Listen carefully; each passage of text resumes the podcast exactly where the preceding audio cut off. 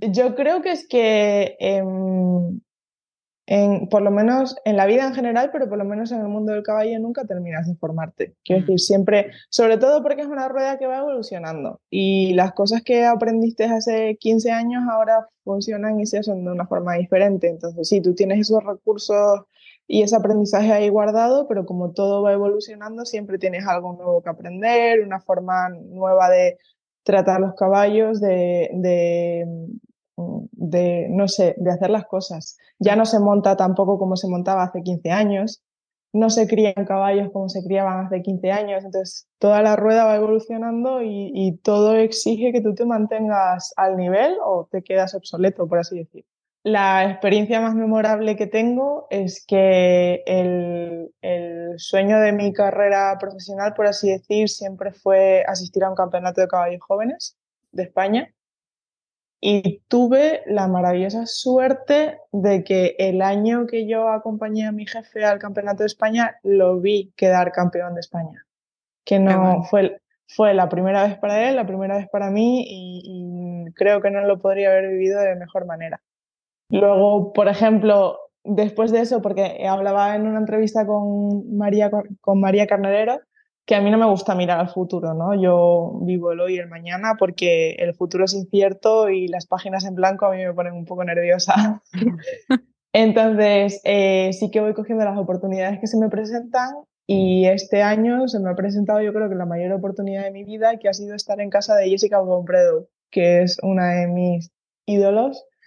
Y no solo he tenido la oportunidad de estar en su casa, sino que he estado cuidando de sus caballos durante una semana ver cómo trabajan allí, cómo los tratan, cómo realizan todo y conocerla a ella y creo que no voy a vivir una experiencia igual en mi vida.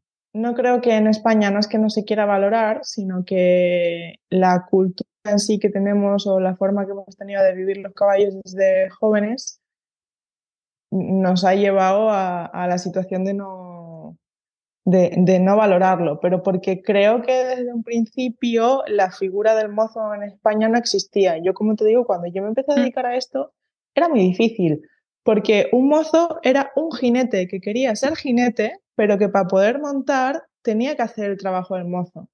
Y en la mayoría de casos a esas personas no se les pagaba por trabajar, sino que la forma de pagarles era enseñarle o te dejo montar mi caballo mm. bueno o te doy clases con esto. Entonces, yo, eh, por ejemplo, estuvimos intentando eh, hacer en, el equipo hace, pues no sé si fue el año pasado, eh, a mi jefe se le ocurrió la idea que estaría guay, precisamente porque hay pocos mozos en España o poca gente que sepa que se puede dedicar a esto.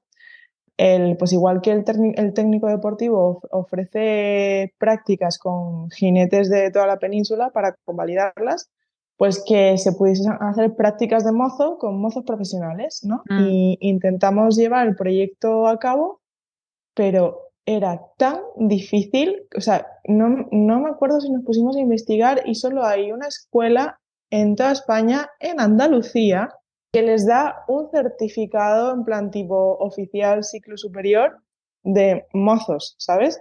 Entonces, creo que en ese sentido sí que es verdad que el, país va con retraso. Cada vez se le da más importancia y, cada vez la gente lo empieza a valorar más, pero creo que todavía eh, nos, llevan mucha ventaja los, los países europeos en ese sentido.